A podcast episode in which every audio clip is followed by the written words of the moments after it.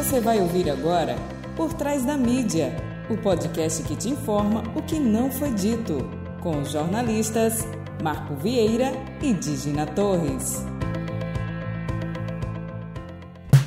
Olá, eu sou Marco Vieira.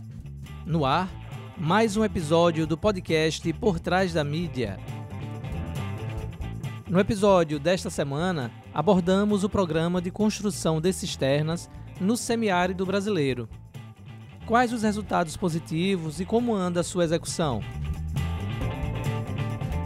Olá, galerinha do Por Trás da Mídia. Estamos agora no 46º episódio. Quem diria, né? Passou rapidinho. Já vamos para um ano aí. E no nosso programa 50, já aproveito para deixar o convite para vocês que a gente vai fazer ao vivo em cores e se mexendo.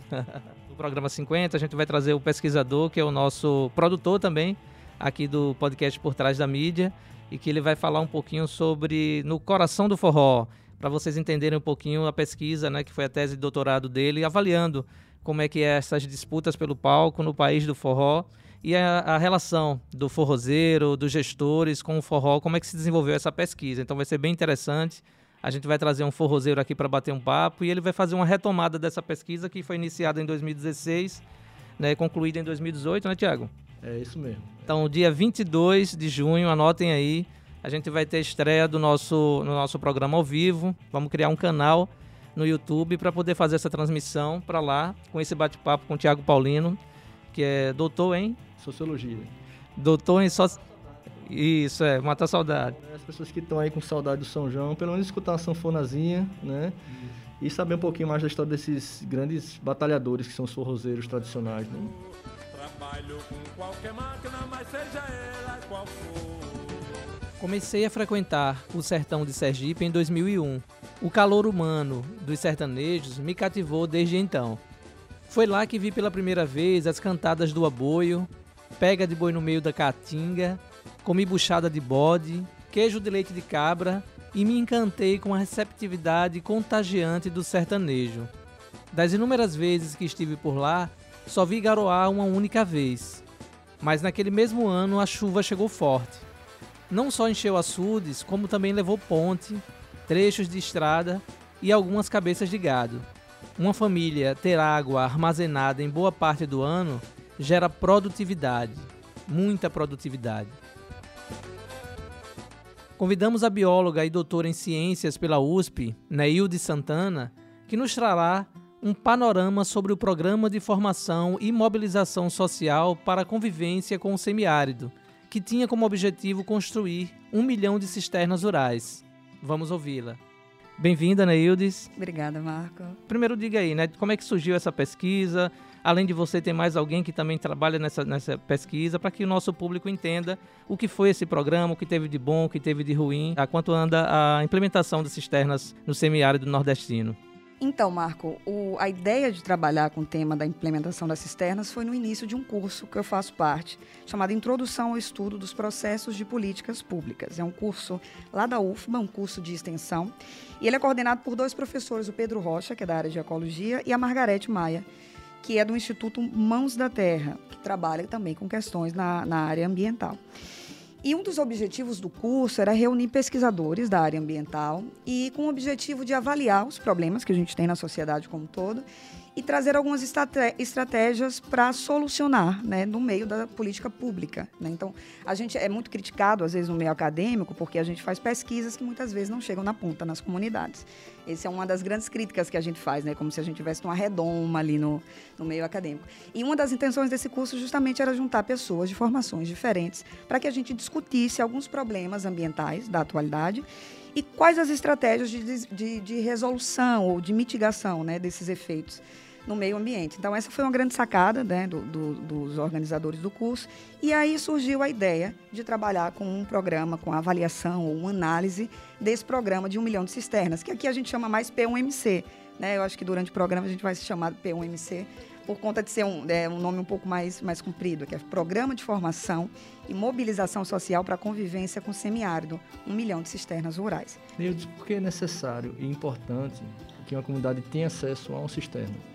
Que impactos pode causar isso no dia a dia? né, na vida em comunidade. Né? Então, Tiago, quando a gente fala do acesso à água, a gente fala de um princípio constitucional que é o da dignidade da pessoa humana. Então, a gente está falando de uma premissa muito básica, que é o acesso à água nessas comunidades. Né? E eu acho importante também, antes da gente falar, avançar um pouco mais no, na questão do programa, do P1MC, é contextualizar um pouco da realidade do sertão. Né? É um do semiárido nordestino. A gente tem um semiárido em nove estados, é, daqui do Nordeste, no norte de Minas Gerais com dezenas de grupos envolvidos, por exemplo, 80% das comunidades quilombolas estão no semiárido nordestino e uma população de cerca de 20% da população brasileira. Por exemplo, o semiárido é, é, algo muito extenso, né? A gente tem 12% do território nacional naquela região do semiárido. E você tem uma série de influências. Por exemplo, o El Ninho influencia no clima do semiárido. Você tem regiões como o Porto da Folha, as margens do Rio São Francisco, que teoricamente você consegue captar água do rio e trazer para as populações ribeirinhas, né, que estão ali mais próximos à margem. Por outro lado, você tem é, as locais em que o único acesso à água para consumo humano é da água da chuva. Né? E você tem oito meses de seca nesses locais. Então, assim, é esse o grande a grande sacada do programa Cisternas, que você capta a água da chuva e armazena em cisternas de 16 mil litros não é durante o período de estiagem. Isso dá para usar bastante, né? Durante até não só para sobrevivência, até para o pequeno plantio ali também. No caso do pequeno plantio, eles têm uma dimensão um pouco maior, né? Considera-se mais ou menos 52 mil litros no caso de produção rural é, escolas, por exemplo, você tem uma cisterna um pouco maior, de 52 mil litros. Mas esse consumo, né, de acordo com o que foi projetado, daria para uma família de cinco pessoas né, num tempo máximo de oito meses, que é o tempo de seca ali na região do semiárido. Então é isso que a cisterna propriamente dita foi foi programada, projetada para, né? Você estava falando sobre a questão de que precisava contextualizar um pouquinho mais, né? De que ano é esse programa de implementação das cisternas? Você poderia falar um pouquinho desse início? Então, Marcos, a questão da Marco, a questão da seca, ela é muito antiga, é um problema muito antigo no semiárido, né? A gente teve grandes secas assim que, que por exemplo, estimularam o êxodo rural para São Paulo no final da década de 70. E aí no ano de 1999 houve uma convenção das Nações Unidas em Olinda, lá no estado de Pernambuco, para discutir questões relativas à fome e à desertificação. E aí a ASA, que é uma instituição muito importante assim que eu conheci, né, trabalhando com esse projeto, e é uma articulação de uma articulação para o semiárido brasileiro. é a articulação do semiárido. Do né? semiárido, Ela exatamente. É uma rede, na verdade, daqui vários, né? Uma rede, exatamente. Ela é uma organização social com mais de 3 mil movimentos, né, reunidos ali, e ela tem uma presença muito antes né, do programa Cisternas ali na região do semiárido. A ASA estava presente nessa convenção das Nações Unidas lá em 99 e aí surgiu uma janela de oportunidades, porque houve, só, né, na, na, política pública, a gente comenta é, esse termo, janela de oportunidades, porque você tem um fluxo de problemas, se apresenta o problema, qual o problema que estava sendo tratado ali? A seca, né, a falta de acesso à água.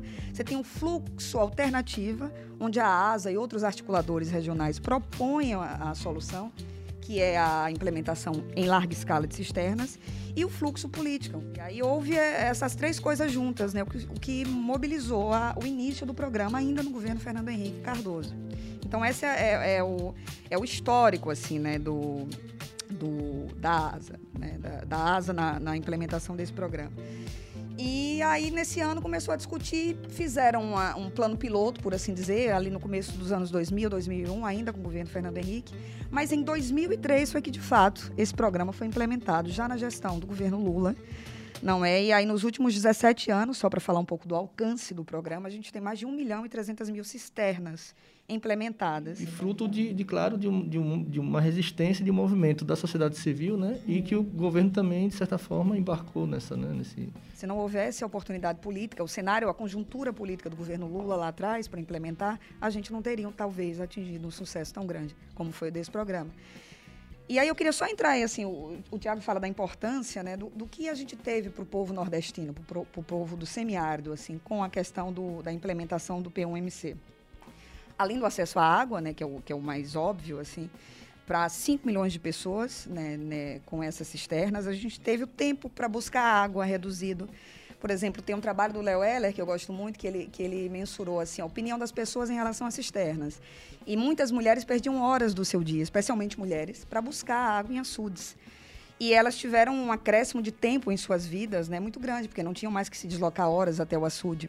Houve um incremento de renda para essas mulheres, porque o tempo que ela destina para buscar água, ela está na costura, ela está produzindo um alimento para vender. Então, houve um incremento de renda.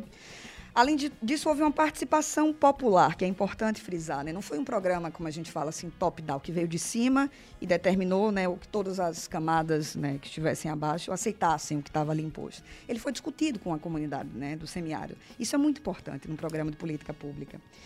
É, e deixou, por exemplo, o Brasil, um dos dados mais interessantes que eu acho do programa de cisternas, da implementação, é a saída do Brasil em 2014 do mapa da fome. E hoje a gente, infelizmente, retorna, não é? Temos mais de 100 milhões de pessoas atualmente com restrição alimentar no país. Mas até no ano de 2014 houve um, essa saída né, do mapa da fome da ONU, que foi muito importante para cá, para o Brasil. E eu acho que esses foram, de, de, modo geral, assim, os ganhos. Né? A produção de alimentos é uma outra coisa que a gente poderia discutir aqui, que impulsionou bastante, foi muito impulsionada, especialmente pelas cisternas de maior porte, né? com, com, com os, os agricultores ali podendo produzir. E esse dinheiro, ele antes era pensado para latifundiários, é isso que eu acho muito interessante do programa, né? Para pessoas com, com, monoculturas. E a partir de 2003, a implementação do P1MC, ele foi destinado mesmo para o produtor rural, para o agricultor, para as pequenas é, unidades familiares ali. Eu acho que isso é, é o grande bacana assim, do projeto. Então a gente pode dizer que, que houve sucesso, mesmo tendo dado essa pausa? Como é que está o programa atualmente? Muito, Marcos. Eu acredito que houve um sucesso nessa. Alguma, é um programa muito complexo, então muitas questões né, são tratadas assim quando, quando, quando a gente fala do P1MC. Houve um sucesso numérico, isso é fato. Não é? A gente tem 5 milhões de pessoas que, né, como eu havia dito, que foram atendidas pelo programa, então a gente não pode deixar de considerar esses números.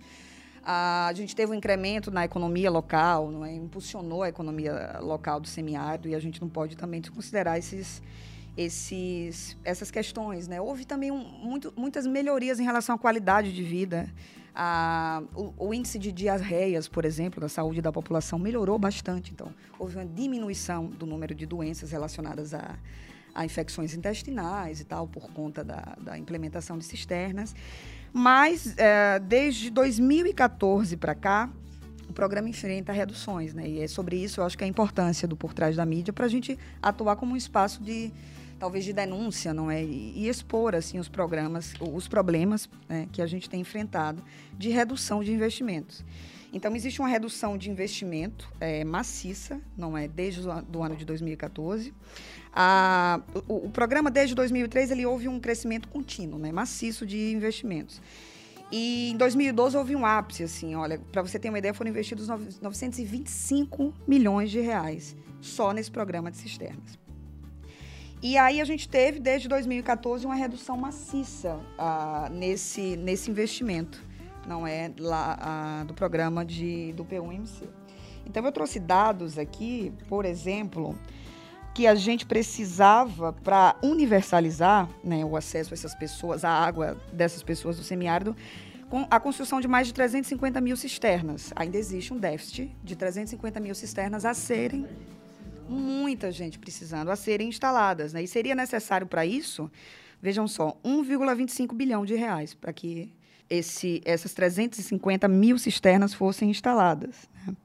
É, qual o custo médio, né? Muita gente pergunta qual o custo médio de uma cisterna entre 2,2 mil e 3.500 reais. Então, um valor que é considerado muito baixo, assim, para os recursos que o, que o governo federal dispõe, né? E quando a gente entende que investindo 3.500 reais, você falou, né? Por cisterna, em torno disso, quer dizer, 3.500 reais para uma família de cinco pessoas pode gerar um universo aí bem maior de, de retorno para o Estado brasileiro, porque você tem a produtividade da família que ela passa a ser produtiva a partir da água, ou seja, é, plantando, desenvolvendo seus produtos, enfim, vai ter a água que é o, o nosso bem mais precioso ali, né? E eu queria que se você tiver, é, claro que você tem, né, para isso, se você tivesse uma pesquisadora não vai ter. Dado é o que mais tem, né? Mas eu queria que você falasse um pouquinho mais dessa, é, já que está tendo é, não, não implementação nesses últimos, desde 2015, né? Vamos dizer assim, 2014, 2015 reduziu muito. Qual o impacto que isso? Eu acabei dizendo um pouquinho mais ou menos isso aí, mas eu queria ouvir de você, né? Esse impacto negativo, né? Você falou da questão que o Brasil agora voltou para 100 milhões de pessoas com necessidades alimentares e tal. Eu queria que você falasse um pouquinho mais é, sobre isso. Então, Marco, quando a gente fala de impacto, é diretamente na saúde da população. Você imagina que ainda existem 350 mil cisternas, né? Para que a gente universalize o acesso das pessoas à água potável. A gente está falando de uma coisa muito básica ainda, que é a água, não é? Quanto o SUS vai gastar mais com essas pessoas, né? É um gasto para o Estado brasileiro, né? Um custo para o Estado brasileiro. Quantas pessoas vão sofrer com problemas de saúde, não é? Por não terem um acesso à água tratada, por terem que se deslocar para um açude para pegar uma água água com uma péssima qualidade, né, com infecção por micro-organismos. Então, assim, é um ônus muito grande para essas populações, claro, em primeira instância, mas também para o Estado brasileiro, porque isso impacta diretamente na saúde das pessoas, na economia local, não é? Então, são muitos os impactos relacionados à, à redução de recursos. Então, assim, em 2020, o maior programa de armazenamento de água do país, ele instalou 8.314 cisternas, contra 149 mil em 2014. Então aí você veja a diferença, 8.300 enorme. Chegou ao pior patamar de investimento desde a sua criação, há 17 anos. Para que a gente tenha uma ideia da, da, da redução de gastos, 94% de redução nos últimos seis anos. Isso é, é, um, é, um, dado que traz a escassez de investimentos mesmo, não é uma escassez isolada, não é, não é só o programa P1MC que está sofrendo com a diminuição de recursos, você tem uma, uma série de, de, de outras áreas da, da do do Brasil, como saúde, como educação. Então, isso se reflete aqui nesse programa, mas é um, é um, é um problema muito mais complexo, né? muito mais generalizado de investimentos mesmo no, em políticas públicas né? para o Brasil. Neildes, é, a gente sabe que a gente está num governo agora que não, não dá muita importância, para a ciência, para pesquisadores, né? para cientistas de forma geral. É, eu queria que você falasse um pouquinho como é que funciona um grupo de estudo. Né? Qual é, vem uma ideia, vamos pesquisar sobre isso. Como é que se dá o processo dessa pesquisa a partir daí? A gente voltando especificamente para a questão aqui agora da. Né, como é que foi é, iniciar esse projeto? Quem mais participa de, dessa questão desse grupo de estudo? Então, Marco, o grupo é formado hoje, assim, nessa área de, de, de pesquisa do P1MC, por mim, né, pela Adriana Jardim, que é bióloga, a Ana Barreto, que ambas fazem parte do programa de doutorado de lá da UFBA, e o Lucas Medeiro, também de lá do estado da Bahia. Então, somos quatro pesquisadores que estamos, nesse momento, nos debruçando nessa questão, né? Da, da análise do, da implementação das cisternas.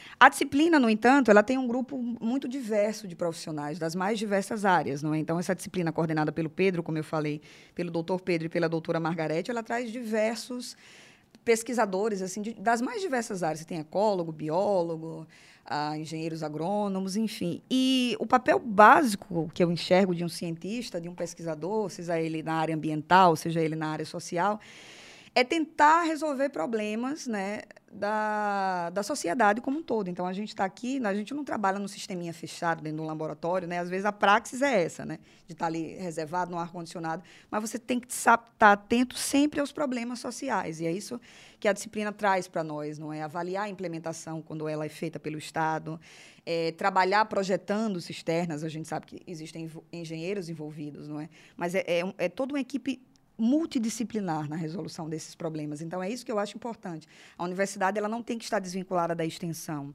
Não é? A pesquisa e a extensão elas andam juntas, no sentido de resolver os problemas básicos.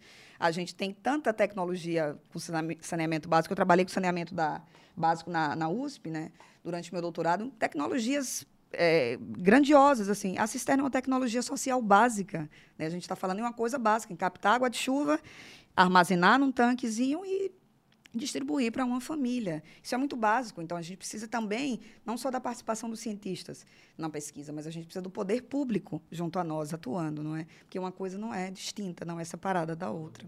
E até mesmo, pessoal, por exemplo, para chegar nesse dado que eu vou falar aqui agora, precisou de um trabalho de pesquisa, né? E aí é importante porque quando você tem essa, essa fonte dos pesquisadores, o Estado, seja né, o governo municipal, estadual, federal, ele vai estar munido de dados para daí eles agirem de acordo com o que foi pesquisado.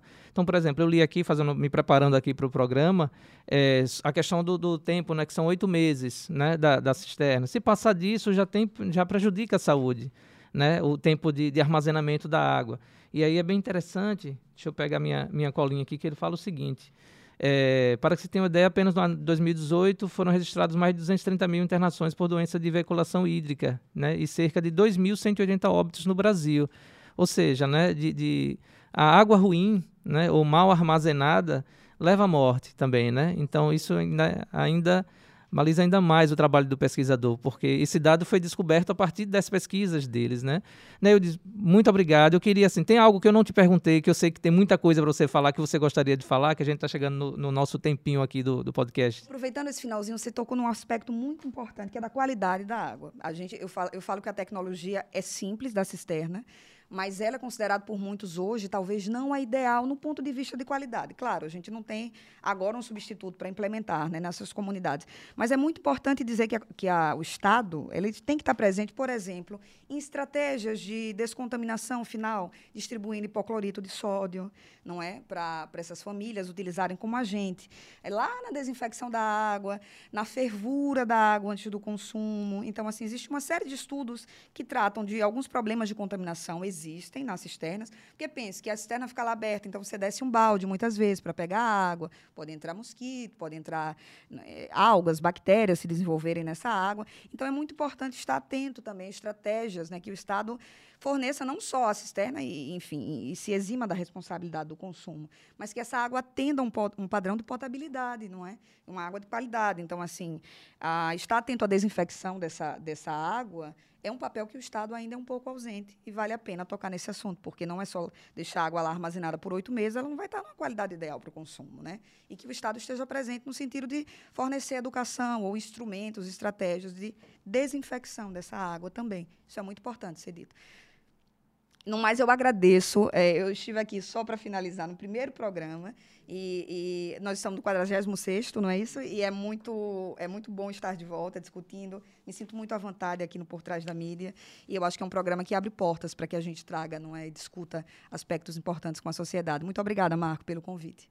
Eu que agradeço. Lembrando, pessoal, que a Dígena, né, que foi que sugeriu essa, essa pauta, que é a nossa, nossa parceira aqui de apresentação, está ausente, né? Tem um, um, tempinho porque ela agora é mamãe, quer dizer, além de ser doutora, jornalista e tudo mais, é mamãe, que é a sua principal função atualmente. Né? E brevemente ela retorna com a gente também para bater outro papo legal, como foi esse com a Neildes. Neildes, muito obrigado e até a próxima. Para a Vanistela, moradora de Porto da Folha, cidade que fica a 178 quilômetros de Aracaju, capital de Sergipe, apesar do seu município ficar a poucos quilômetros do Rio São Francisco, a escassez de água na sua comunidade era frequente, um cenário que começou a mudar após a implementação das primeiras cisternas no sertão sergipano. Vamos ouvi-la. Sou Vanistélia, do município de Porto da Folha. Moro no povoado Ranchinho, conhecida por Menina das Cisternas. Venho aqui falar um pouco do meu trabalho que tenho feito pela minha comunidade e os demais municípios como Glória, Monte Alegre, Poço Redondo, Gararu e etc. Com as implementações das cisternas P1MC, que é o programa Milhões de Cisternas, onde a gente vivia aqui próximo ao Rio São Francisco, a 10 quilômetros da minha comunidade para o Rio São Francisco, mas nós vivíamos passando necessidade por água, de beber mas através da ASA, em parceria com o CDJBC, conseguimos articular as implementações de cisternas de águas para beber. E hoje minha comunidade pode dizer que através da, do, da ASA e o Centro D. José Brandão de Castro, hoje nós não sofremos mais por água. Através também da água de qualidade que temos, da nossa cisterna que juntamos água da chuva, mudou a qualidade de vida das famílias, na saúde e no seu cotidiano, porque muitos não tinham como carregar água de longe pelo motivo dos seus trabalhos do dia a dia, da sua lida no campo. Do tempo que parou as cisternas, se for para começar outra etapa de novo, precisamos de novo, porque já tem novas famílias que, no caso, casaram, construíram suas famílias, que estão necessitando de cisterna, mas através da pandemia, através dos governamentos que tem aí, dos programas sociais que foram acatados, que não, tem, não, não temos tendo, programas sociais.